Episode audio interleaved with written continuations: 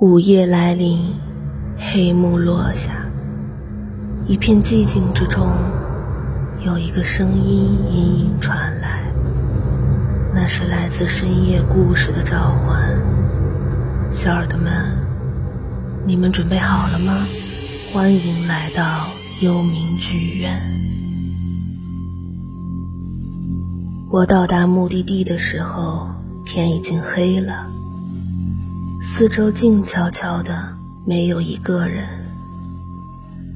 原本辽阔、让人觉得美丽的草原，似乎也被这黑夜裹挟着，带了点暗的气息。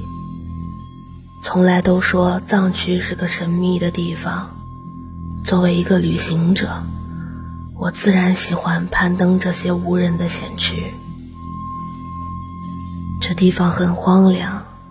不要说牛羊群了，就是连藏人都寥寥无几。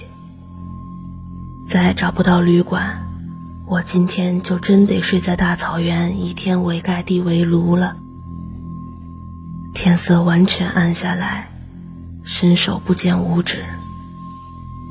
运气不错，总算碰见一片蒙古包。可我也只找到一家肯让我留宿的小姑娘。他叫叶锦，家里地方小，你就睡在这儿吧。小姑娘操着不太流利的普通话，指着蒙古包里唯一一张床对我说：“哎，好好好。”我哪里敢不答应，一连串的连声叫好。只是有一点，不管今天晚上听到了什么，都别出这个蒙古包。我有点疑惑，但也答应了下来。这里就你一个人住吗？我问。哦，我和我姐姐。他回答，说着火塘上的手抓羊肉煮好了，他拿来只搪瓷碗，盛好递给我。这儿只有一双碗筷，你先用吧。我感激的点点头。我环顾四周，蒙古包虽小，却被人打扫的很干净。门口放着一只好看的鼓，鼓面上纹着些花纹。那是什么？我指着鼓问。哦，这个啊，这个是我们祭祀用的鼓，叫阿杰鼓。叶锦回答。阿杰鼓有什么用意吗？叶锦摇摇头，只是开口唱起一首我从未听过的童谣。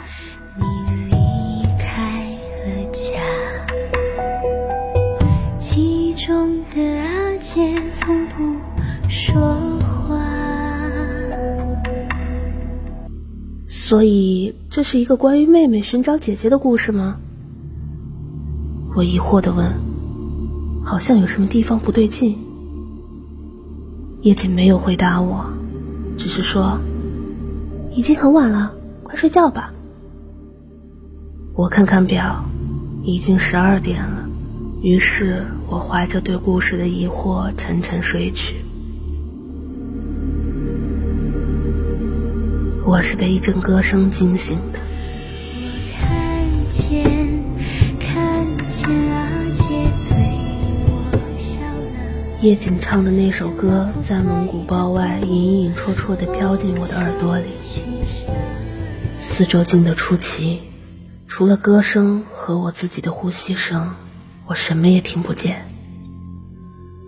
我环顾四周，整个蒙古包里除了我，并没有人。叶锦呢？他去哪儿了？好奇心像猫一般在我心里挠个不停。于是我早就把叶锦告诉我的规矩抛到了九霄云外，下床悄悄地出了蒙古包。今晚没有月亮。连星星也没有，夜色像墨一样盖住了所有的事物。我隐隐约约看见前面的草地上，好像有个人，一个背对着我的人。我屏住呼吸，其实连我自己也搞不明白我为什么要如此小心。可直觉告诉我。这里并不安全。一股血腥味飘来，我奇怪，怎么会有血腥味？那人手里拍着什么，边拍边唱着我在蒙古包里听过的童谣。我小心翼翼地离他近了一点，这时我才看清楚，那人手里拿着的是一面鼓，咚，咚，咚。鼓点几乎打在我心上。突然，那人转过身，直勾勾地盯着我。男人全身没有皮，眼眶是两个血淋淋的黑洞，身上还有一滴滴往下滴着的鲜血。那手里的鼓点却还没停，咚咚地敲响着。我几乎全身的汗毛都立起来，拔腿就往蒙古包方向跑去。可是分明走过来只花了几分钟，我跑回去的路却是如此漫长，仿佛永远看不到尽头。终于，我看见一个黑乎乎的影子，像是蒙古包。我拼命的闯进去，叶锦就坐在那儿等我。你刚刚干什么去了？我吓得魂不必体，鬼，有鬼！哎呀，什么乱七八糟的呀！不让你出去是害怕外面有狼，快睡吧。他安慰我。我惊慌的无以复加，我闭上眼，拼命要让自己睡着，可那惊悚的画面给人的冲击力实在太大，我左右睡不着，在桌上翻来覆去。突然，好像有什么东西硌住了我。我起身一看，是一本破旧的日记。一九八六年三月十二日，今天阿姐带我去看羊群。虽然她不会说话，但 我会爱她一辈子。一九八六年四月七日，为什么他们要带走阿姐呀？为什么？一九八六年十二月九日，我的阿姐被他们抓走了，我恨他们。一九八六年十二月二十八日，他们剥了阿姐的皮，做成了鼓。阿姐，我要永永远远和你在一起。我把我的皮换给你，好不好？一九八六年十二月三十日，我的阿姐从小不会说话，在我记事的那天离开了家。一九八六年十二月三十一日，阿杰，阿杰，阿杰，阿杰，阿杰，我惊得毛骨悚然。为什么这里只有一张床，只有一副碗筷？为什么叶锦不让我出门？这些疑虑仿佛都有了解释。这里很危险，我要逃！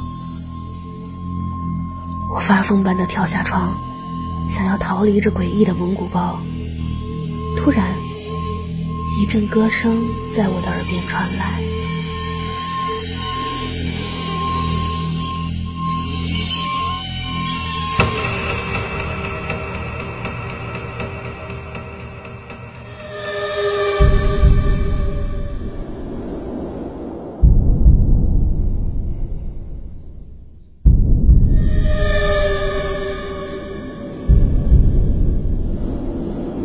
我的阿姐。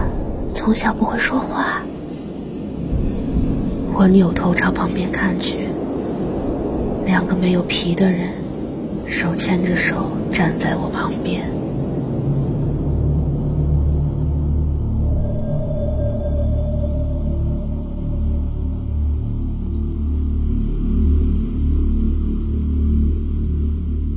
好了，小耳朵们，今天的节目到这里就结束了。如果你对晚安鲁大有什么好的建议，或者想要为自己或重要的人点歌，请加入晚安鲁大 QQ 群：七零四七九零一二六，七零四七九零一二六，或者关注鲁东大学电台官方微博，或关注我们的微信公众号“悦享调频”。你也可以通过网易云音乐搜索用户“晚安鲁大”。晚安，鲁大的七位主播在这里等你。晚安。